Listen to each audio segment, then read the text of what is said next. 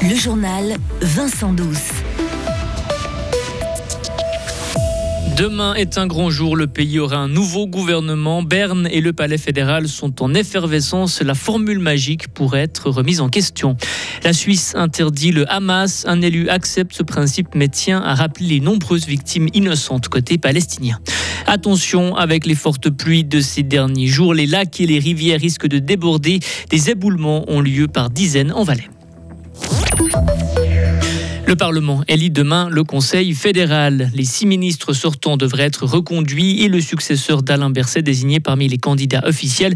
Une pure formalité donc. Mais cette année, la composition du Conseil fédéral est particulièrement remise en question.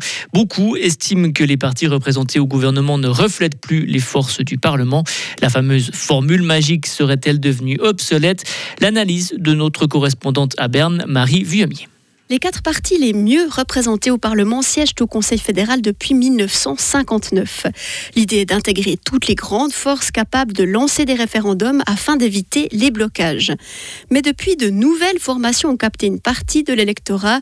Les Verts et les Verts libéraux ont fortement progressé, même s'ils ont perdu des plumes lors des dernières élections. Le Parlement d'aujourd'hui n'est plus dominé par quatre grands partis. L'équation est beaucoup plus complexe. L'UDC et le PS sont les plus forts et ont logiquement droit à deux sièges au Conseil fédéral, mais le centre et le PLR sont au coude à coude. La répartition actuelle qui donne un siège au centre et deux sièges au PLR semble effectivement obsolète, surtout que ni les Verts ni les Verts libéraux ne sont représentés.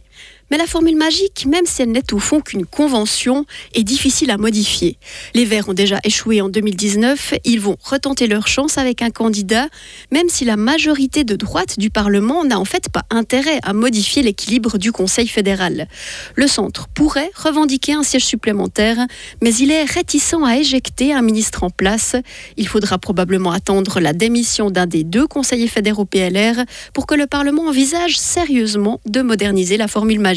Et on vous fera vivre demain matin cette élection au Conseil fédéral. L'élection du successeur du fribourgeois d'Alain Berset devrait avoir lieu vers 10h30.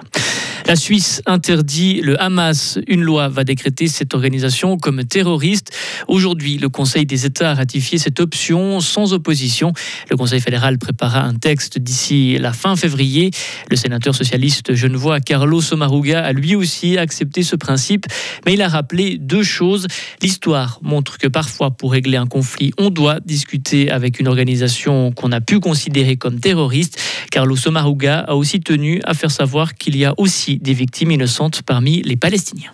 J'ai profité de ce débat sur le fait qu'il y a des victimes maintenant sous les bombardements, puisqu'il y a plus de 17 000 personnes qui sont mortes, en majorité des femmes et des enfants, que au-delà en fait de la, bande de Gaza, en Cisjordanie, il y a régulièrement des assassinats par les colons de ressortissants palestiniens, aussi des enfants, des femmes. Je m'étonnais que finalement ces assassinats qui durent depuis fort longtemps, finalement ils ne sont pas évoqués ici parce qu'ils sont tout aussi horribles et démontrent tout autant que les actes du Hamas de cette octobre, un regard déshumanisé sur l'autre. Et c'est le début, que ce soit du côté euh, du Hamas ou du côté israélien, d'une vision génocidaire. Le Conseil national débattra à son tour de l'interdiction du Hamas mardi prochain.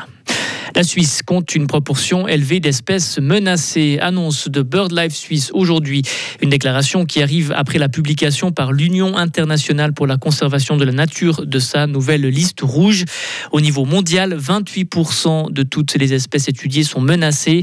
En Suisse, ce sont 35% de toutes les espèces étudiées. Et pour les oiseaux, cette proportion est d'un peu plus de 12% à l'échelle mondiale et de 40% en Suisse. Attention, n'allez pas vous promener n'importe où. C'est une recommandation de la police fribourgeoise. Évitez notamment les cours d'eau et les lacs. Leur niveau est très élevé à cause des intempéries de ces derniers jours. La situation est particulièrement tendue au bord de la Sarine à Fribourg, mais aussi dans la région de Charmey, Yaon et du lac Noir. Le niveau des lacs de Morat, Neuchâtel et de Bienne augmente fortement ces dernières heures. Et du sport maintenant avec un mode hockey sur glace. L'équipe de Suisse des moins de 20 ans affronte l'Allemagne jeudi et vendredi. Les espoirs helvétiques préparent les mondiaux juniors qui débuteront le 25 décembre en Suède. Dans la liste élargie des 28 joueurs figure notamment Julien Rod. Âgé de 19 ans, l'attaquant fribourgeois qui évolue actuellement à Sierre en Swiss League avait joué une saison en Ligue junior du Québec puis une autre saison en Suède. Il se réjouit évidemment de représenter son pays. Ça représente euh, une grande opportunité parce que c'est sûr que la concurrence elle est assez grande et le fait d'aller là-bas, ça nous fait un coup de pub, c'est une expérience, c'est euh, ouais, vraiment un aboutissement euh, avec l'équipe nationale. Quoi. Il y a un autre aspect, c'est que vous allez lâcher le HCCR pendant, pendant quelques semaines. Euh, comment vous vivez aussi ce, ce tiraillement? Oui, alors euh, c'est sûr que je vais louper quelques matchs. Je suis un, je suis un peu triste de ça, surtout que voilà, ça se passait euh, bien, on était sur une bonne lancée. Mais euh, après, ça va me permettre aussi d'avoir un autre rôle, peut-être en équipe nationale. Donc ça va me faire aussi euh, du bien, je pense. Et pour rappel, Julien Rode appartient à Fribourg-Gotteron, mais il joue à Sierre. Retrouvez toute l'info sur frappe et frappe.ch. La météo, avec toute l'équipe des boulangeries pâtisseries Suard qui travaille jour et nuit pour ravir vos papilles et qui vous souhaite de belles fêtes. Le temps pour mercredi, c'est encore des averses. Bon, ça va se calmer tranquillement. Il va faire de 7 à 9 degrés jeudi. On aura encore quelques gouttes, quand même encore, mais une accalmie. Et vendredi, place à un anticyclone. Il devrait y avoir quelques nuages avec température de 4 à 6 degrés, mais la fin de la